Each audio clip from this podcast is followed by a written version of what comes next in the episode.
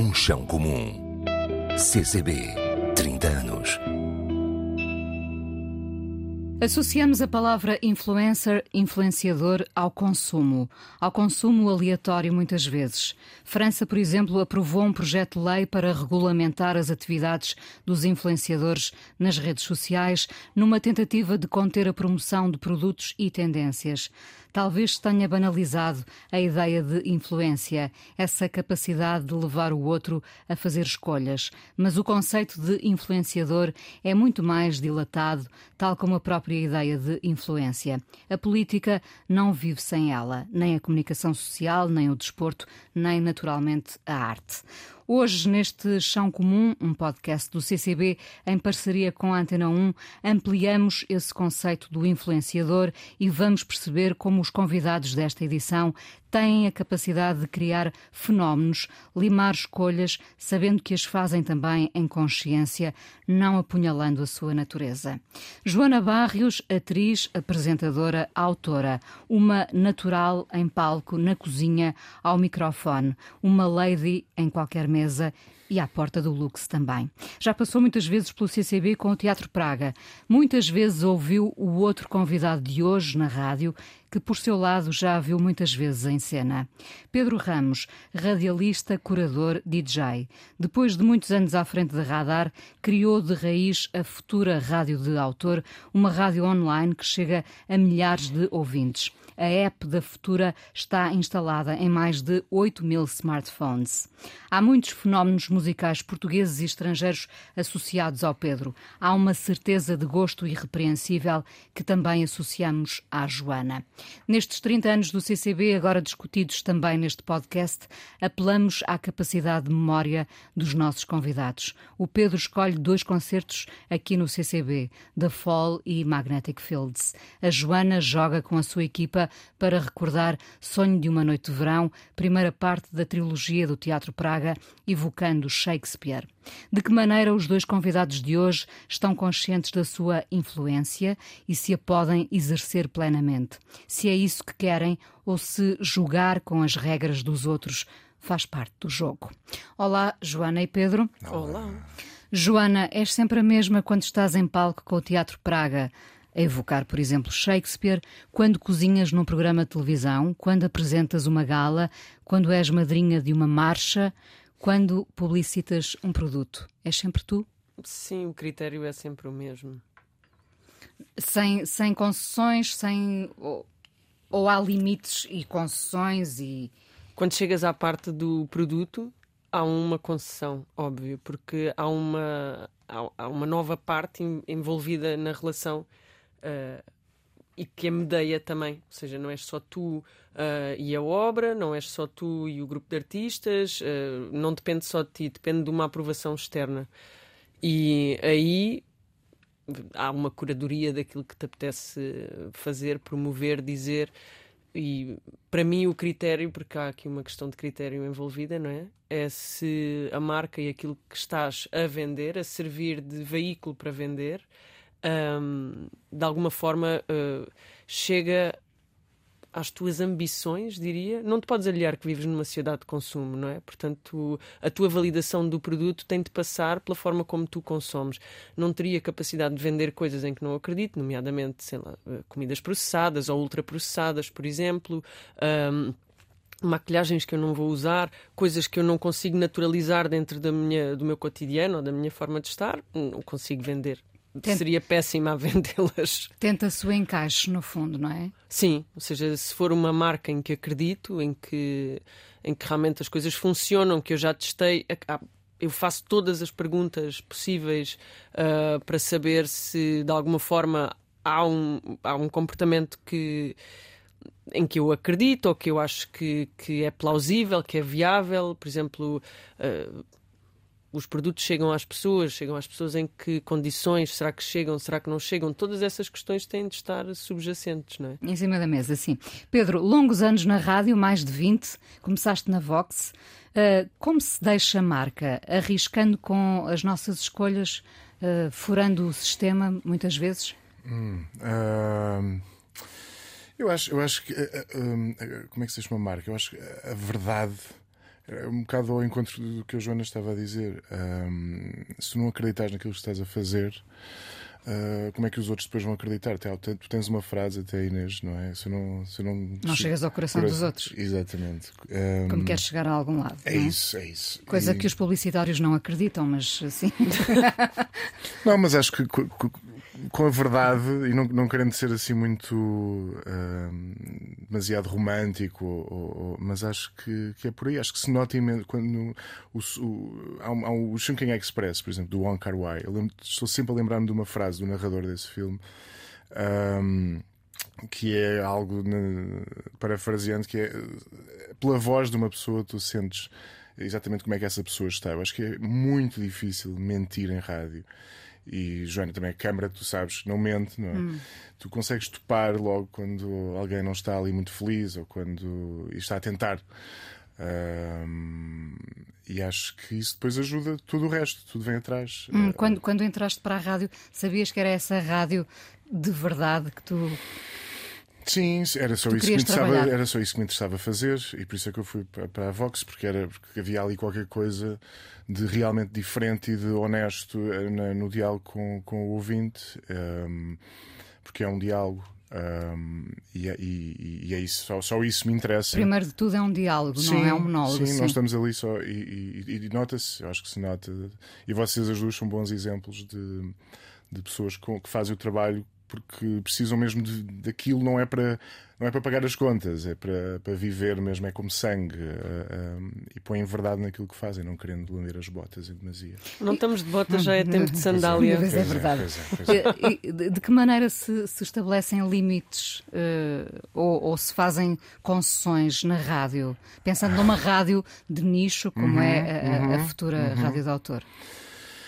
Uh, não, não promoves não, um... não há concessões. Não, não, promoves uma ideia de que não gostes, não, provo... não promoves um nome de, de que Passar não gostes? uma banda que não gosto? Não, não, nunca, não. Uh, houve uma altura, há muitos anos, uh, e há, há variedíssimas ferramentas que tu podes utilizar. Sei lá, quando tens uma banda nova que tu acreditas completamente, podes ir buscar, sei lá, uma banda mais popular, ensanduichar, utilizando esse lindo verbo. Um, se calhar entre dois valores seguros, duas bandas seguras, pões uma banda desconhecida, é uma maneira. Mas eu nunca passei nada que não gostasse. Tenho essa sorte. Um, Isso ou, tem um preço? Ou insanidade, não sei. Tem um preço? Uh, não, eu faço. Não, no meu caso, qual, era, qual seria o preço? Qual seria, o que é que eu ganharia em, em fazer o que não? Não, não, sou muito feliz assim. Uh, ambos têm consciência de que veiculam informação que conhece um alvo, um ou vários. Uh, tu sabes para que públicos te diriges, Joana? A partir do momento em que comecei a fazer uh, receitas em televisão,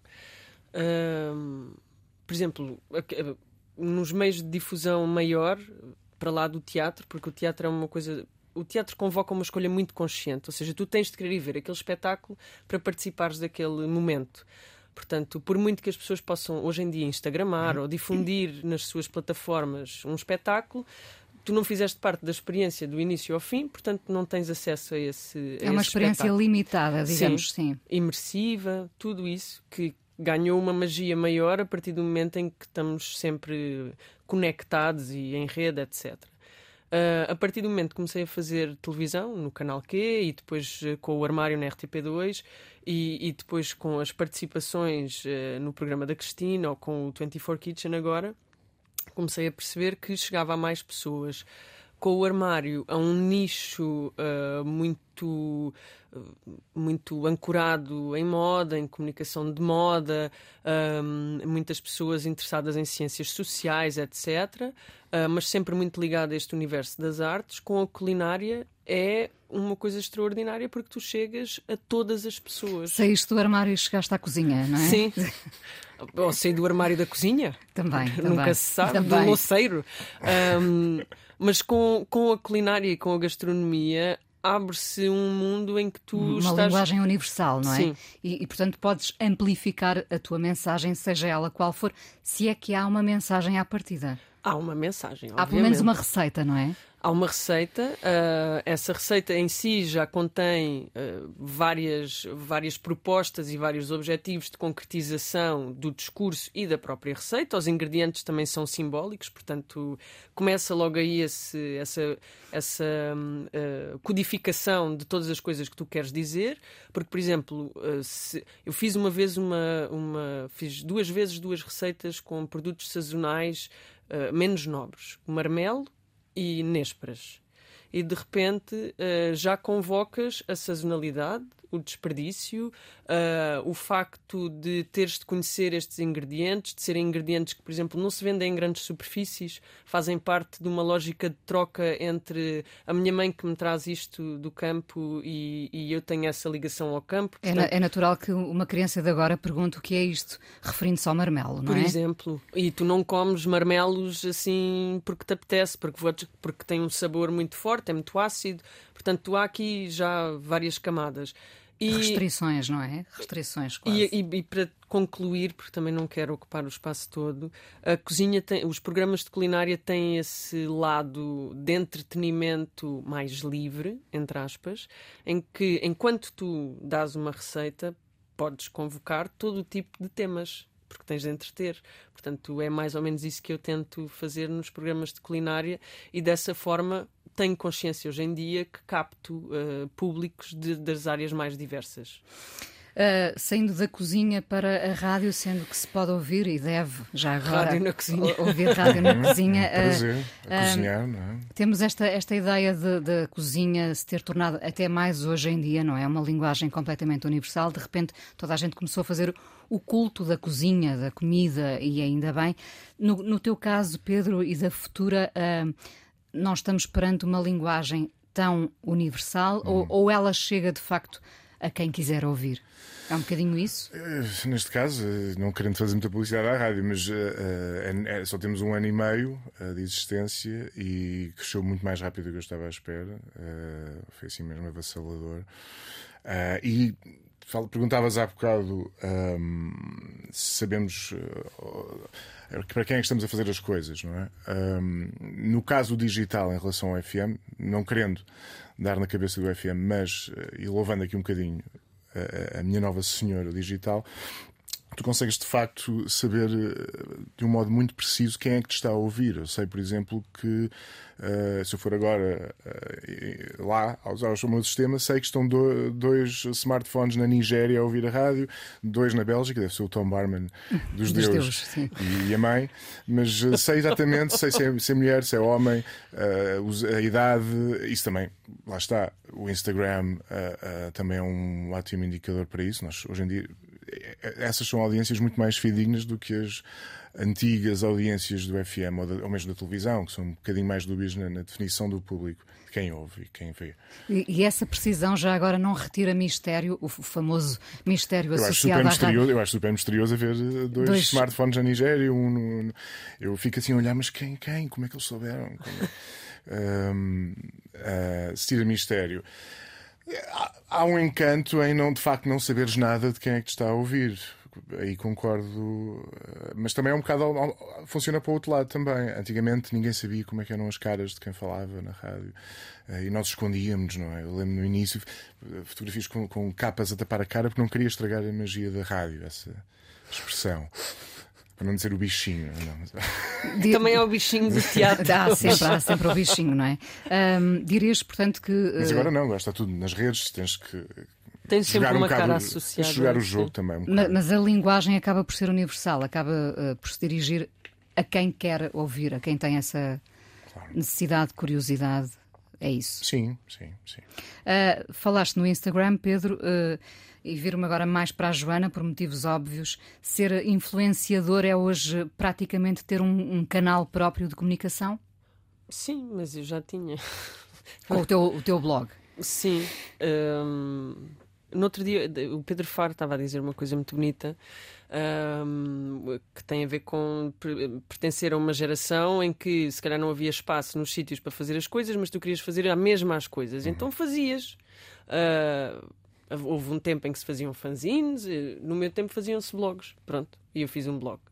E, e- Inventou-se esse tempo, não é? Sim, os tempos Fomos in- inventando, sim. Portanto, eu acho que aquilo que acontece hoje, hoje na internet, mesmo a evolução da própria internet e da tua forma de estar na internet, etc., hum, acho que, que estamos a assistir agora àquela coisa de tipo: se há três pessoas que conhecem esta banda, então eu não vou ouvir esta banda, e acontece isto um bocado também na internet, ou seja, as marcas eh, descobriram a internet, já anuncias no Facebook, já anuncias no Instagram, já está tudo monetizado, portanto perde um certo encanto, ganha encanto noutras coisas.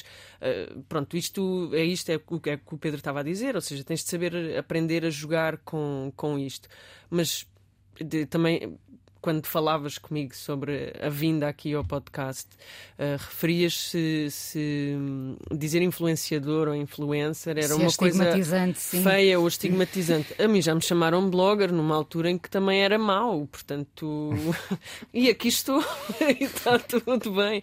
Uh, não acho que seja mau, acho que há formas de tu um, poderes ocupar esse mesmo espaço, porque é um espaço que, como o Pedro também diz, tem uma amplitude e uma amplificação absolutamente incríveis, faz-te chegar a sítios onde às vezes os mídias tradicionais não fazem chegar e hoje em dia também se verificam movimentos inversos em que os mídias tradicionais convidam pessoas que têm grandes pegadas digitais para poderem ocupar esse espaço mais tradicional e trazer com eles os públicos eh, que já não são os públicos tradicionais de meios tradicionais, porque desprezas esse tipo de meios e de comunicação mais O, institucionalizada. ob- o obsoleto quer ser digital. Exatamente, portanto, neste momento estamos a, estamos a observar assim, uma espécie de movimento inverso ou até mesmo de fusão destes, destes, dois, destes dois universos que à partida estão distantes. Hum, mas eu não acho que tenha de ser mau. Eu acho que tens é de aplicar um determinado tipo de critérios na forma como comunicas. Para mim, no blog e, e ainda hoje no Instagram, etc., eh, eu não publico assim coisas que acho que, que possam ter algum impacto. Eh, Negativo? não, não tem a ver com negativo. Na minha comunidade, que não passem pela, pela aprovação, entre aspas, de duas ou três pessoas, consultores isentos, ah, que, que possam ver e dizer: olha, se calhar eu acho que isto é assim um bocado estranho. Falo um bocado sobre, sobre o que pode parecer estranho ou o que pode não parecer estranho, porque eu não sou detentora da verdade absoluta, todos nós cometemos erros e existe uma certa responsabilidade editorial neste universo em que, lá está, por um lado é muito bom tu não teres o peso de uma, de uma instituição ou de um, ou de um editor, No fundo, mas tu precisas. a Murdoch do teu próprio. Tu também precisas disso, precisas A de Murdoch te- do próprio, mas depois há um Murdoch ainda por cima, não é? Há sempre um Há Murdoch. Zuckerberg. Há, há um sempre, É, são os termos e condições, não é? Exato. Portanto, não violando Aceitar, as normas da aceitar. comunidade. Exato. O, o novo Deus chama-se termos e condições. É um bocadinho Ah, isso. Não é? normas de- não, mas tem um bocado a ver com esta coisa de existem as normas da comunidade, mas ainda assim o teu discurso continua a ficar numa zona de amplitude tal que é mesmo aquela é como aquela coisa que dizem na escola, podes fazer uma composição de tema livre e tu ficas perplexo, porque perante a possibilidade de fazer tudo, o que é que tu fazes? Portanto, isso também, para quem, eh, para quem faz rádio, programas, seja o que for, tu sabes que existem técnicas para eh, começares a construir um objeto se tiveres pouca imaginação naquele momento ou se não estiveres inspirado, etc. Portanto, tu começas a pensar, ah, então eu vou construir a partir daqui. Pronto. Depois há outro problema, que é, acho que é o seguinte, deve pertencer às tuas perguntas, não sei, que é a necessidade de, nos mídias digitais, hum, teres uma cadência de, de produção e publicação que é muito. Que alimenta a máquina. Sim, e que é muito intensa. Que eu, por exemplo, não, não consigo ter essa cadência, porque há dias em que eu não tenho nada para dizer. E há muito mais dias em que eu não tenho nada para dizer do que dias em que tenho coisas para dizer. Portanto, Nesse caso é mais simples na rádio, mesmo digital, alimentar a máquina, literalmente.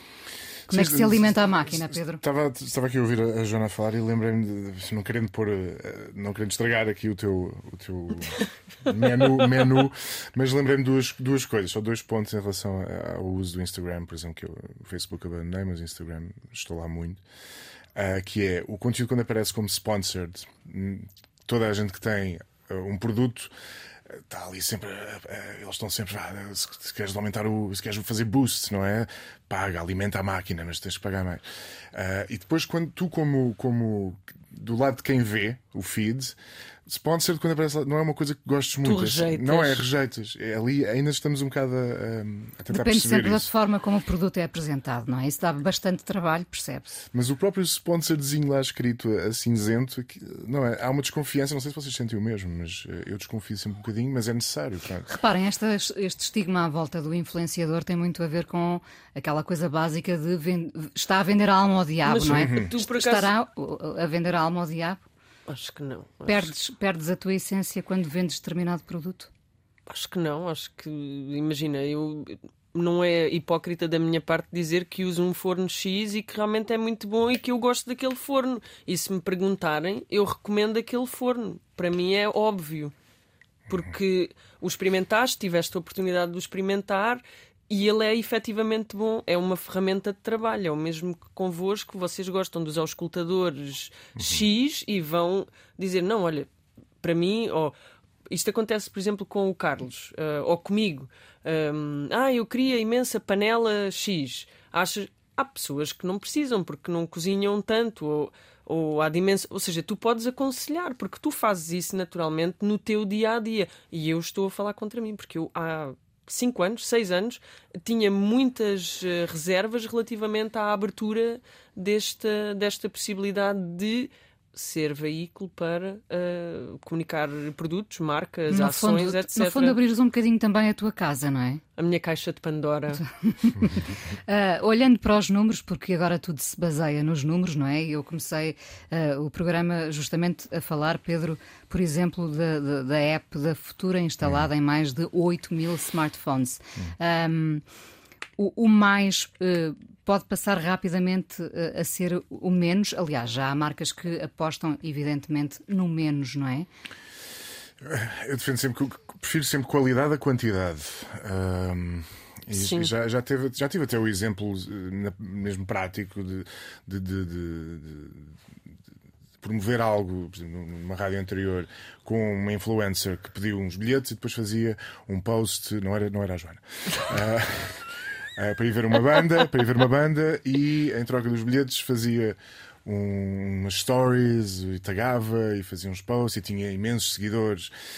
E nós não, não nada com isso, não, não ganho nesses dias. Se quiseres Porque a mesmo ser- mensagem se perde, não é? porque não é o mesmo público, Público. se calhar, porque é demasiadas, são demasiadas pessoas, mas não, é, não são aquelas. Ah, e a verdade é que naquele dia não tivemos nenhum, ah, como é que se diz, um novo seguidor.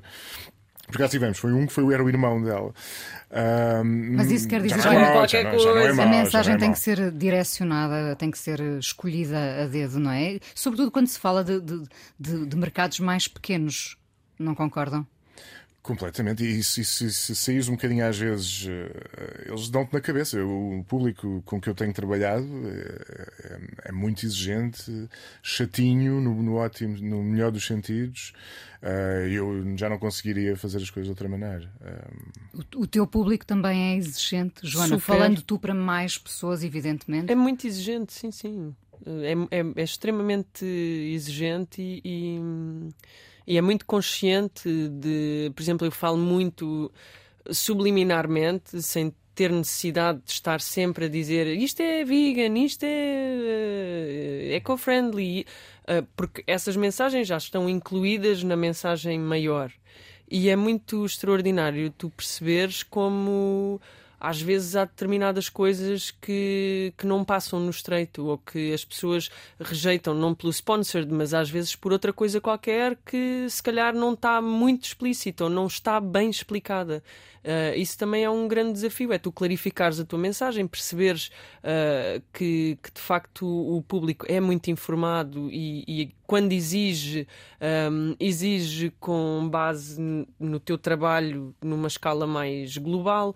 Isso, isso para mim é uma forma de aprender enorme e eu acho muito interessante. Sentem ambos que não um tal podem. diálogo, não é? Sim, sentem ambos que não podem trair esse público. Não, claro que não. Ah, Pedro, ah, as, as coisas passam-se hoje em dia a um ritmo galopante. Ah, ainda se constroem fenómenos uh, quando não estamos a falar de produtos para para massas. Nós uh, tivemos ali várias bandas poderosas a saírem do, do, início dos anos 2000, Strokes, Arcade Fire, The National, uh, que entretanto agora não enchem estádios, mas, mas enchem salas muito grandes. Entretanto, fomos ultrapassados pelo tempo um, e poucas coisas duram mais do que um single. Não sei se estás de acordo. Não estamos a formar novos nomes. O tempo não está a permitir acho? Acho que se formam novos nomes uh, todos os dias. Todos os segundos. É, é, é, nunca houve tanta música boa. Aquele, aquele discurso de. Ah, no meu neste, tempo é que era. Não, não, não, não. Eu eh, não, não trabalharia nisto se não ficasse fascinado constantemente. Preciso disso, senão não, não faria sentido. Falavas de bandas aí que, que tiveram um crescimento, e eu estava lá, no in... I was there, como os Alcide Sound System cantam. No início, por exemplo, dou-te muito rapidamente para não, para não ser chato. Uh, os Strokes, por exemplo, foi na altura da Vox. O Ricardo Casimiro trazia discos de Londres, ainda se fazia isso. Os donos das rádios compravam discos em Londres e traziam sacos, e o, no meio daqueles. Depois nós escolhíamos para os nossos, para os nossos programas. E, e, e, lá no meio havia um EP do, de uma bandinha chamada Strokes, ainda não se falava deles, e andava ali a passar muito rock de garagem, eh, algumas coisas antigas, outras tipo John Spencer, coisas mais recentes, e eles até pensavam que eles eram, eram uma banda dos anos 70 perdida. E esses começaram assim, e ainda a força das editoras. Um, os Arcade Fire eram um CDR que andava a circular com o primeiro EP também. Os National, esses comprei mesmo o disco só pela capa Uh, o primeiro ainda, uh, porque era um tipo uma piscina e achei piada à capa e pronto, comprei numa loja de discos. Um, mas depois. Não gostaste dele, deles só até ao primeiro EP, não? não, não. Já não, já não, o último álbum já não, já não, já não.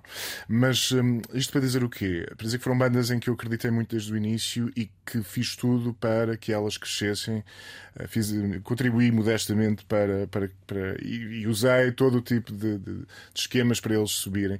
Hoje em dia. Um, já não me interessa muito uh, uh, que, que, haja novas bandas de estádio, percebes? Isso estavas a dizer, bandas muito grandes. Eu acho que é muito mais. Eu gosto muito mais de coisas mais pequenas, intimistas, uh, pequenos fenómenos. Falavas, dizia, utilizaste essa expressão, fenómeno, se é possível criar novos fenómenos. Olha, Até porque muita gente se queixa, deixa-me uhum, só dizer uhum. isto, que, por exemplo, os festivais fazem-se hoje muito ainda com nomes uh, antigos, não é? Hum. Ah, bom, claro que temos a, a, Rosalia e temos outras Rosalias, mas uh, será que ainda estamos a viver um, um bocado daquilo que se semeou uh, no passado? Eles têm que dar concertos, não é? Não. Mas, não, mas isso não te consigo bem explicar. Há, claro, há um fator de nostalgia muito forte. Ainda agora fui a Antuérpia ver a Grace Jones porque há esse fator de que se calhar eles para o ano já cá não estão. É? Andamos a perder muitas rockstars. E...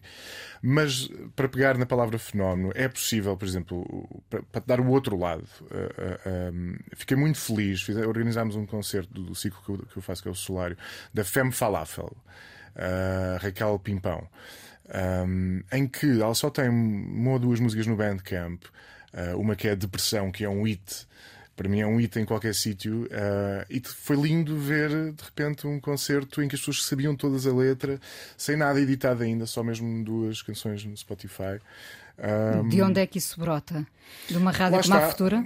Também, também, também. Mas lá está, do, do boca a boca, do, do, o próprio, não sei se ela está no TikTok, mas a, a, minha filha, a nossa filha, por exemplo, aparece muitas vezes com bandas que eu não conheço.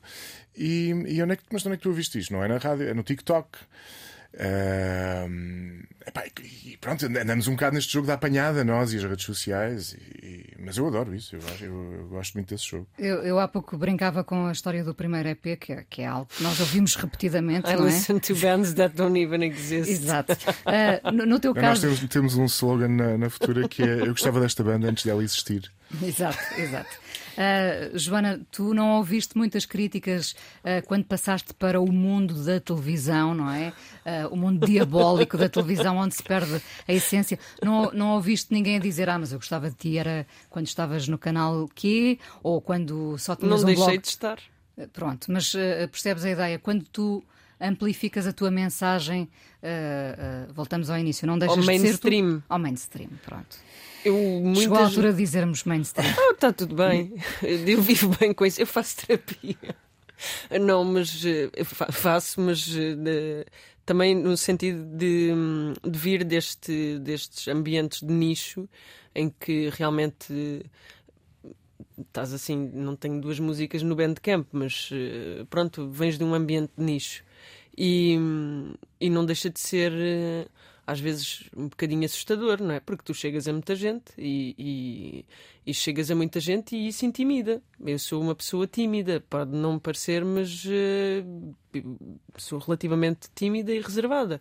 Um, e recuas às vezes com medo de. com receio de. de digo para mim que sou enviada especial ao mainstream, que vou lá aprender para poder eh, injetar, lá está, este, o gato e o rato entre, entre uma coisa e outra, para poder injetar depois nas outras, nas outras disciplinas. Mas ainda assim, eu sinto-me muito protegida porque todos os objetos que são criados, quer seja no teatro, na televisão, os livros, uh, as apresentações das galas, etc. Tudo isso uh, depende sempre e parte sempre de equipas pequenas. E, e, isso é super interessante porque é uma das coisas que esta nova forma de fazer uh, e de criar uh, objetos, sejam eles quais forem, uh, que, que, te permite, ou seja, permite-te reunir uma equipa pequena, trabalhar da forma que a ti te apetece e beneficiar dessa amplificação que, que isto permite. Portanto, não deixa de ser um sítio hiper confortável. Quando, quando estás em palco com, com o Teatro Praga, já agora o Teatro Praga deve ter sido a referência mais repetida ao longo destes podcasts todos, uhum. uh, sempre comum a todos os convidados. Quando estás em palco com o Teatro Praga, uh, o desenho de público que tens em mente é o mesmo que tens quando estás numa, num programa de televisão ou numa gala? No sentido em que eu penso no público? Uh, não pensas? Uh, nos espetáculos depende. Há dias que eu sei que há pessoas que vão porque me disseram que foram. E, Isso intimida-te? Claro, acho que sempre vou fazer tudo mal e é inevitável, corre sempre tudo mal. Um... Mas no geral, quando, quando, entra, digamos, quando entras em cena, o desenho do público, da plateia, da eventual plateia, é sempre o mesmo. São são pessoas, lá está, vamos pensar que são As curiosas. luzes batem nos olhos e tu não vês. Muito bem. E às vezes há momentos em que tu vês as pessoas, e isso também é uma coisa muito bonita. O André Teodósio. Um, uma vez estava assim muito nervosa com uma coisa qualquer e, e ele de uma forma muito pragmática disse mas tu que estás aqui em cima as pessoas vieram para te ver a ti tu não tens de temer uh, ou seja temes à mesma, não é? Tens essa, essa insegurança, é, seja o que for, mas as pessoas estão ali para ver o que tu estás a fazer, aquilo que tu estiveste a criar, aquilo que nós estivemos a fazer. Está tudo bem. E é um sítio seguro. E o palco para mim sempre foi um sítio muito seguro nesse aspecto. Ou seja, é, é bonito tudo aquilo que está a acontecer, uh, tu acreditas mesmo naquilo que estiveste a fazer, o espetáculo é lindo, tu sabes o teu texto do vizinho do lado, sabes que agora vai acontecer isto, sabes que vais a correr dar a volta porque tens de ir para o outro lado da cena e no entretanto dizes olá a um e a outro. E isso é muito fixe. Isso, por exemplo, na Tropa Fandanga, eu na segunda parte do espetáculo entrava menos vezes nos quadros. E uma das coisas que eu mais adorava fazer era ficar numa das pernas, assim, muito escondida, porque de facto tu vês, de alguns ângulos consegues ver. Hum, o fora de cena, ficava escondida só para ver a entrada de cena de, uma das, de um dos quadros, porque aquilo para mim era uma grande diversão. Portanto, eu às vezes até me esqueço que há pessoas ali a ver, porque estou totalmente imergida, submersa ali, submissa, Jesus. Também. Porque não? para, quem, para quem te conhece. Cancelado, Pedro Ramos, cancelado. Para quem te conhece apenas como influenciadora, que imagino não seja o público deste podcast, mas um, tu vais parar. Uh, uh, vais parar ao palco, digamos, não é? E vais parar, sobretudo, aos Praga, um bocadinho de mão dada com o Rui Horta, não é? Ele acabou por ter um papel muito importante no teu início. Sim, e por causa de uma t-shirt de Sonic Youth. Portanto, olha, de um disco que fez ontem 30 anos. Não, mais até. O Gu? É, não é o Gu, é o uh, Gu. Não, é o Gu, sim. É o Gu, é. 30, não, 33. Portanto... É, é, Tornou-se célebre essa frase. Eu estava com uma t-shirt dos Sonic Youth. E... A culpa foi tua, não foi minha. Mas, uh, mas sim, foi, foi um bocado, foi um bocado, não, foi bastante pela mão do, do Rui, porque a Praga fazia uh, com muita frequência e ainda faz residências no espaço do tempo. Uh, havia um restaurante que era dos meus pais, onde eles iam muitas vezes. No fundo, tudo começou já na tudo cozinha, começou não é? na cozinha, não é? Eu também não tinha muito por onde fugir e, e começa assim. É uma história muito bonita. Que continua. Sim. Felizmente. Continuará Uh, sempre. Pedro, falaste aí no solário, uh, uh, tiveste também as tuas noites Black Balloon no Lux, uh, enfim, muitos Fomos nomes. colegas, eu e Pois fomos. É verdade, ambos tinham uma residência no Lux. É. Para, além, para além de tu ter estado. Aliás, com- eu, tinha- eu tive residência na porta do Lux. Também, também. Enquanto o Pedro andava de t-shirt, eu estava de casaquinho. Uh, de volta a essas noites Black Balloon, onde tivemos uh, imensos nomes portugueses e estrangeiros, Ed Harcourt, El Perro del Mar, uh, muitos nomes portugueses a recriarem ao vivo álbuns como Pet Sounds ou The Queen is Dead.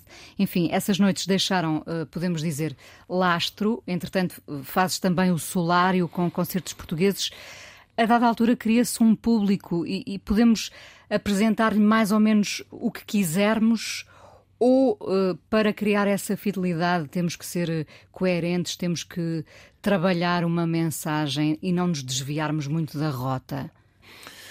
Coerência, porque eu sou um bocado control freak, LCD, etc. Coerência acaba sempre por haver em, tudo. Neste caso das festas e concertos, etc. Porque mesmo o design tem que, tem que haver uma linha em cada ciclo, tem que. Penso mesmo nisso tudo e, e sou um bocadinho obsessivo. Um, O lado estético é fundamental, é para ambos, não é? Mas eh, passou a ser mais do que nunca hoje em dia.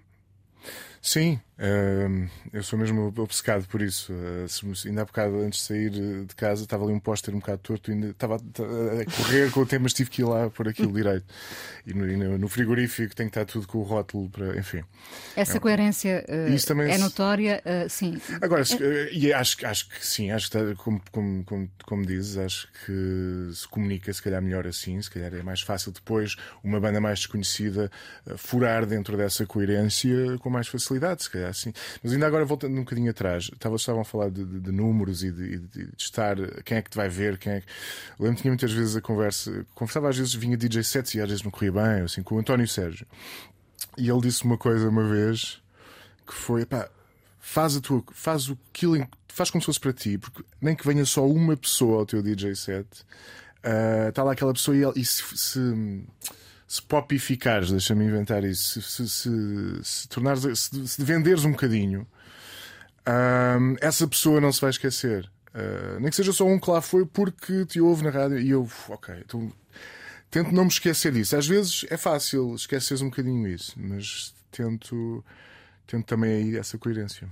Memórias destes 30 anos do CCB, Joana 2010, tu em palco, com o sonho de uma noite de verão. Queres contar? Eu, para além de. Apelamos sempre a estas 30, eh, 30 anos, do, do- às memórias destes 30 anos do CCB e tu escolhes uma, uma coisa em que participaste.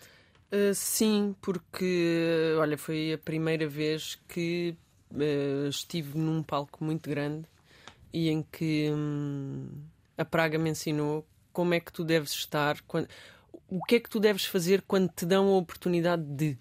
E isso E o é, que é um- que deves fazer, Joana? aproveitar ao máximo todas as condições que tens à tua disposição. E isso foi uma coisa que eu acho que, que o Teatro Praga sempre fez eh, magistralmente, porque hum, eu lembro-me que, que o espetáculo tinha uma casa construída dentro do palco, uma tela de projeção, eh, e depois ainda havia. hum, ainda havia eh, espetáculo para lá da tela de projeção, portanto havia muita havia muitos níveis do, de um mesmo espetáculo. E, e esta, esta possibilidade de tu aproveitares todo o espaço e a oportunidade de teres aquele palco do grande auditório é uma coisa muito, é muito inteligente e muito interessante, porque, para já, não sabes quando é que a Grace Jones vai morrer, mas também não sabes quando é que voltas a poder pisar este palco, porque isto é uma coisa, isto é, isto é a realidade do teatro é esta, tu não sabes quando é que podes voltar a fazer um espetáculo. Ah, e daquelas dimensões. hum, eu não sabia se poderia voltar a fazer ou não. Portanto, refiro isto sempre como, como um grande marco. E depois, porque esse espetáculo convocava muitas coisas ao coletivo, mas também individualmente, que eram muito desafiantes. Eu tinha de cantar e depois a seguir eu cantar mal e porcamente cantava a Ana Quintans e pronto eu tinha de viver com isso com a, com o eu não cantar muito bem, ou eu nunca ter cantado, não tenho é nenhuma é formação. Eu também, é mentira, também já havia. Não ter nenhuma formação musical e, e, isso aconteceria a seguir. E a primeira vez que a Ana Quintans cantou uh, num ensaio, ficámos todos esmagados, não é? Porque, porque é incrível. Portanto, para além do privilégio, esse, esse arrepio na espinha também passou por lá. Um... E a lidar com a humildade também, não é? De certa forma. Com a humildade de perceber esta, esta pessoa. Eu nunca vou cantar assim. Pronto, mas uh, para além disso tudo, e depois uh, tudo aquilo que foi possível dentro desse, desse espetáculo, porque era um espetáculo muito cheio de coisas e, e, e muito. Hum, muito apelativo visualmente. Portanto, sim, sem dúvida. Pedro, escolheste dois concertos da Fall e Magnetic Fields. Uh, podiam ser muitos outros?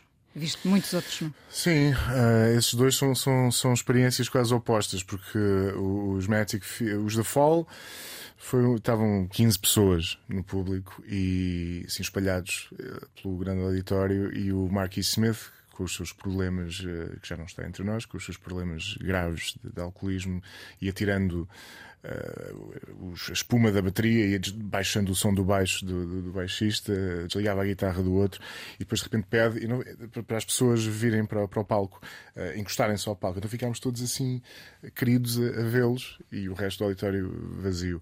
Esse, esse foi uma experiência, mas, mas adorei esse concerto, por causa disso também, se calhar. E os Magnetic Fields foi o, oposto, foi uma banda que na altura, apesar de já existir há muito tempo, isto foi ali início dos 2000, quando saiu o 69 Love Songs, nem sequer estava à venda nas lojas.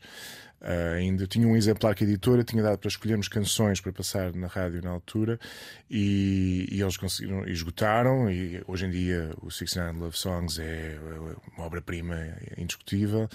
Uh, na altura percebia-se já que ia ser. E, e foi ainda hoje um dos concertos com o som mais perfeito. Uh, não sei quem era o técnico de som naquele dia, mas uh, obrigado. Porque foi mesmo. E outro concerto que me lembrei agora, nessa altura também, o Sugar Rose, também a estreia deles, foi lá e foi divinal também. O que é que mudavam no CCB, olhando para esta instituição de, de com 30 anos, o que é que mudavam se pudessem? eu mudava a entrada da porta de artistas porque a maior parte das pessoas não sabe onde fica e é crítico. Será essa a ideia? Nunca chegar ao artista, não é? Mas o artista precisa. Eu, pelo menos, gosto mais de estar ao pé das pessoas. Um, sim, tens de ser uma rampa muito grande. Depois, uh, não sei, é uma coisa só tola.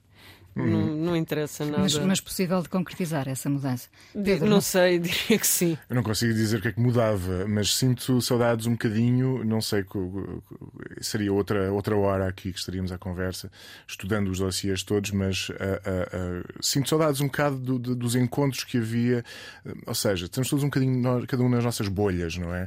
Sinto alguma saudade de, de encontros em que as, as, pessoas da música, da arte, do cinema estão. E o CCB foi isso, muito, foi muito isso. Depois disso aconteceu a dispersão natural, não é? Porque, reparem, o CCB Não acabou... é só o CCB. Reparem, sim, é? sim, mas o CCB também acabou uhum. por, por fazer escola com, com... Entretanto, surgiram outras salas, surgiram novos uhum. programadores, não é? Um... Mas sinto algumas saudades desse, chamemos-lhe um happening, em que de repente mexe de facto com a cidade todo, todos os, os estratos e, e, isso tenho algumas saudades. E também, desculpa, CCB, também me lembro hum, de grandes exposições de fotografia, ali final dos anos 90, Francesca Woodman, Cindy Sherman, uh, Robert Frank, acho eu também. Foram assim, uh, mudaram a minha vida também. Para terminar, o, o poder uh, de quem influencia devia ser criar nos outros uma opinião própria, ou seja, há uma ideia contrária, não é? Uh, tu passas uma mensagem e as pessoas acatam a tua mensagem e seguem como cordeirinhos. Porque não a ideia de munir aquelas pessoas que se calhar às vezes não têm uh, acesso facilitado à informação uh, para passarem a ter uma voz própria? Ou será que isso já acontece? Eu quero acreditar que é mais ou menos isso que eu ando mais ou menos a fazer. Quero acreditar. Não sei se se, se materializa, mas aquilo nos meus aventais diz que cozinhar é um super É um poder. superpoder. Eu tenho um Falta lá desses aventais. escrever do cotidiano, porque é uma coisa que tu podes pôr em prática todos os dias. Quem diz cozinhar diz outra coisa qualquer que se faça por ali. Mas há bocado o Pedro estava a dizer coisas e eu acho que há duas coisas aqui eh, fundamentais perceber também nas redes sociais. eh, a forma como mediam o cotidiano e a tua percepção da vida dos outros e dos outros. Isso é importante. Eh, e é muito divertido porque tu fazes tudo certinho e eu adoro fazer tudo o mais bagunçado possível, porque hum, para mim é uma das formas, lá na minha cabeça, de contrariar a lógica do algoritmo e dessa linearidade, às vezes, que o sucesso dentro dos mídias digitais hum, pedem ou é ditado por. Uh, essa linearidade, a constância à hora da, da, da publicação, a forma como publicas, etc, etc, etc. Uh, portanto, sim, é um bocado por aí. Prefiro manter uh, essa, essa instabilidade. Pronto, é mais orgânico, digamos assim. Mais verdadeiro, talvez. Não sei, Lá está. Pedro, nunca se sabe. alimenta-se a curiosidade do ouvinte para que ele depois desperte também para, para novos, ah, novos mundos? Não Olha, se pensa nisso. Um bocado arrogante da minha parte pensar que, é que aumenta eh, a curiosidade do ouvinte, mas eh, é uma, é uma, é um- lá está, é um diálogo. Eu eh, descubro muitas bandas eh, também com, com, com os ouvintes, ou seja, Há uma troca justa. sim, acho que é isso. É mais isso do que, do que ser influ um comércio influencer ou o que é que seja. Obrigada, Joana Obrigada. Barrios. Obrigada, Pedro Ramos. Um Chão Comum, o podcast que assinala os 30 anos do CCB, em parceria com a Antena 1. Som de João Carrasco. Produção na Antena 1 foi do Rui Alves de Souza. Obrigada. Um chão comum. CCB, 30 anos.